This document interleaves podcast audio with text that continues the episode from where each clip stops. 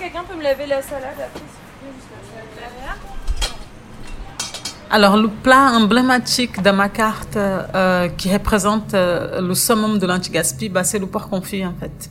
C'est le premier que j'ai fait. J'ai commencé à faire ce plat il y a euh, une dizaine d'années. Évidemment, sur dix ans, il a énormément évolué, changé, retravaillé. Je l'ai dans mes deux restaurants présenté et cuisiné de façon différente. Euh, et euh, de ce plat se découlent plusieurs recettes, même jusqu'au boudin noir. Voilà. Donc, j'ai fait le porc confit, j'ai fait la peau croustillante, j'ai fait le kromeski, j'ai fait la sauce du porc et j'ai fait un boudin noir. Je jette que les os. J'ai fait cinq recettes avec une poitrine de porc. Et je fais aussi du gyoza.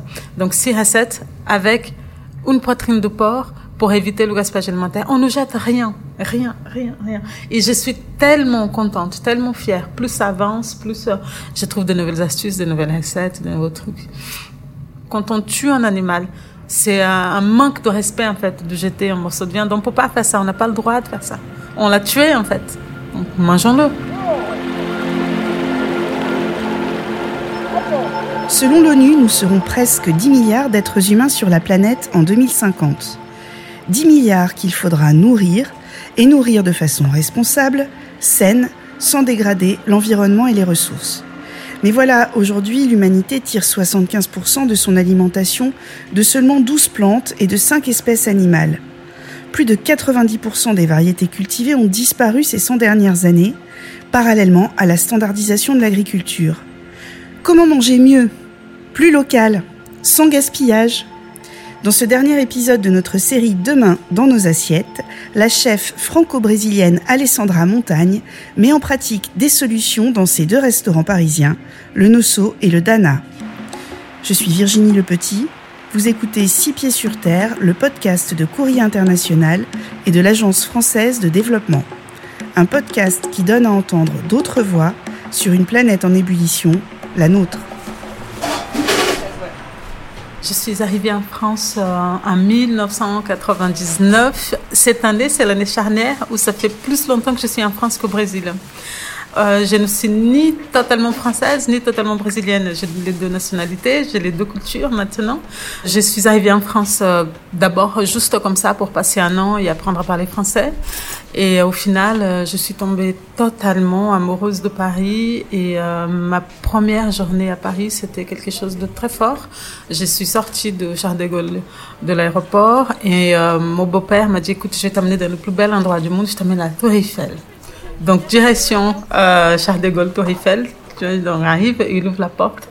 Vas-y, sors. Il faisait super froid. C'était le 21 novembre. Le ciel était bleu et je lève la tête. Rien que d'y penser, je me suis sentie écrasée par la beauté de la Tour Eiffel. Mais ce sentiment que j'ai ressenti ce jour-là, j'ai tellement envie de le vivre à nouveau c'est comme un coup de foudre. Enfin, c'est une fois quoi. On n'a pas deux ou trois. Et euh, j'ai senti, mais dans mes tripes, euh, l'intime conviction que euh, j'étais au bon endroit, au bon moment, que tout était aligné et que j'étais là où il fallait être et que j'allais vivre ici pour toujours. Je le savais en fait. Je le savais. Je rêve de ressentir ça encore. La rencontre avec la cuisine, en fait, je l'ai faite toute petite parce que tous mes souvenirs d'enfance sont autour de la cuisine, en train de moi en train de faire manger, en train de moi en train de ramasser euh, euh, des légumes avec ma grand-mère ou de ramasser du café euh, après l'école à la récolte du café. Tout le village se réunissait, tout le monde cueillait du café. Donc après l'école, on prenait le goûter sur le cafetier en train de ramasser, on rigolait avec toutes les femmes, les hommes, c'était très sympa, une belle ambiance. La radio qui était allumée dans avec les piles et tout. C'était, c'était très très beau. Et à chaque fois que je pense euh, à ma vie, il y a toujours la cuisine, le fourneau, euh, les gâteaux, euh, le riz, les haricots. Il y a toujours quelque chose, une odeur qui me revient, un goût.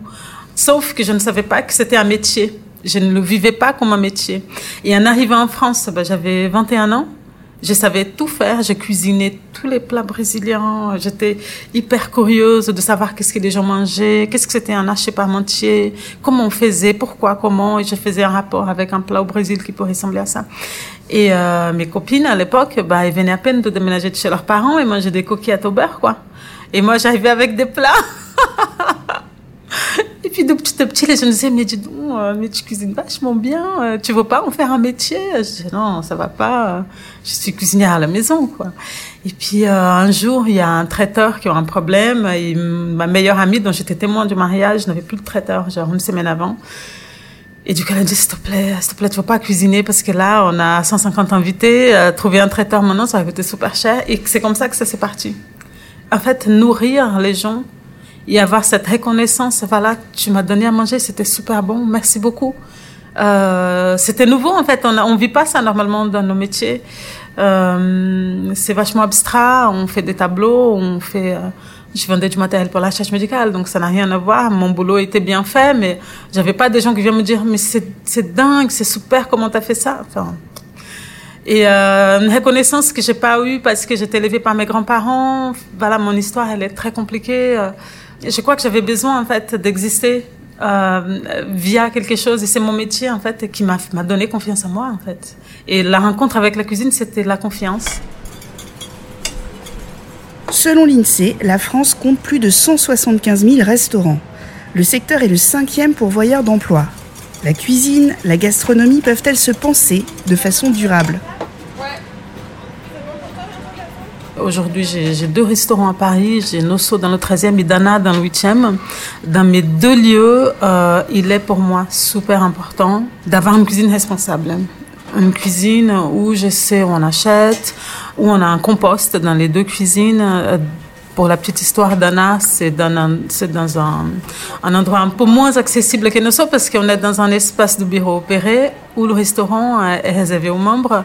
Euh, et ces membres-là, on a envie de leur donner le meilleur, en fait. On a envie... Euh, ils n'ont pas forcément accès à, sortir tout le temps, à aller manger dans d'autres restaurants, donc ils viennent pas forcément chez Nosso pour le voir. Et ici, on travaille le zéro déchet, on travaille euh, avec euh, des producteurs de régions parisiennes, des producteurs locaux, et euh, je suis intimement persuadée que si on ne prend pas soin de ce qu'on mange dans nos assiettes aujourd'hui, demain, on n'aura rien à manger. Donc, dans mes deux restaurants, on mange local. On travaille avec la ferme urbaine qui s'appelle Zone Sensible, qui est à, bah, c'est à 2 km de Dana, hein, et euh, un peu plus de Nosso, parce que Nosso, c'est plus euh, dans le sud de Paris. Et euh, Franck vient, euh, il amène euh, le compost vide, il part avec le plein, il amène les légumes. on travaille avec une société qui s'appelle Biovore, qui va chercher avec une voiture électrique dans toutes les fermes aux alentours de Paris des produits bio et amène aussi chez nous. Et c'est ce que je peux faire moi. On a très peu de viande à la carte, on est axé sur les légumes, la légumineuse, sur les saisons. Évidemment, on travaille un peu avec les choses qui viennent d'ailleurs, mais ça reste quand même 3-4% de notre carte. Dans le monde, plus de 41 tonnes de nourriture sont jetées chaque seconde.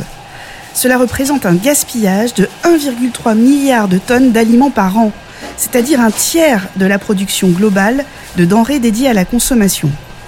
En France, selon les chiffres du gouvernement, les pertes et les gaspillages représentent 10 millions de tonnes de produits chaque année. Le gaspillage alimentaire, c'est 16 milliards d'euros qui partent à la poubelle en France. Un quart de ces 16 milliards viennent euh, du CHR, donc notre branche de métier.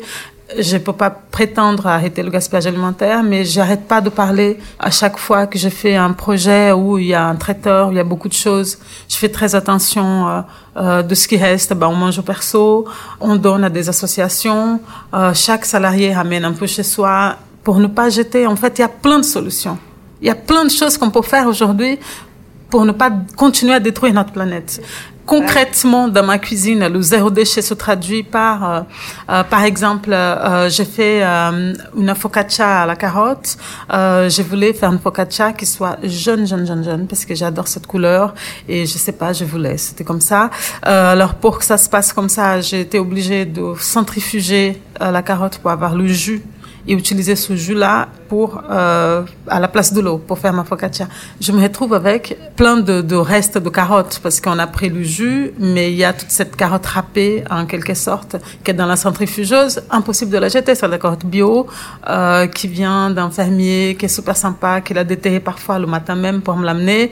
Et ou alors j'achète aussi quand il en a plus, euh, j'achète des légumes un peu biscornus, un peu moches que les gens ne veulent pas pour éviter aussi le gaspillage aussi chez le producteur parce que aussi en fait beaucoup des légumes que les gens ne veulent pas parce qu'ils sont un peu moches. Donc moi aussi, je prends ça.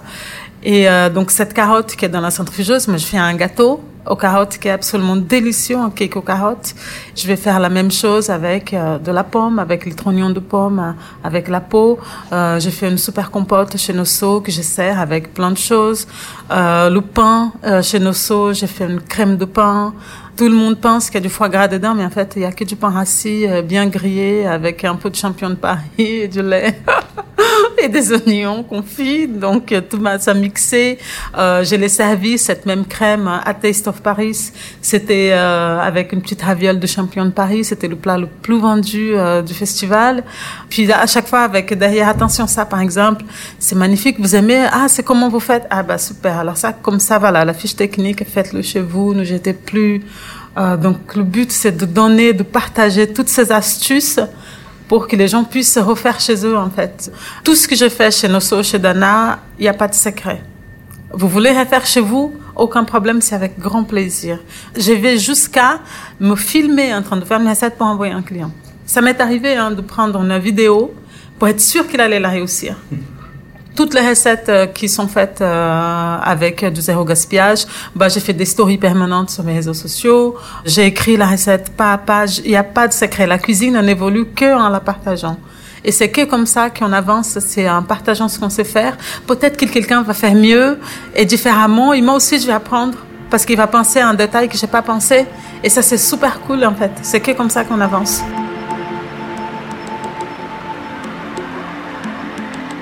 Vous venez d'écouter Six pieds sur terre, un podcast coproduit par Courrier International et l'Agence française de développement. N'hésitez pas à nous laisser vos questions et vos commentaires.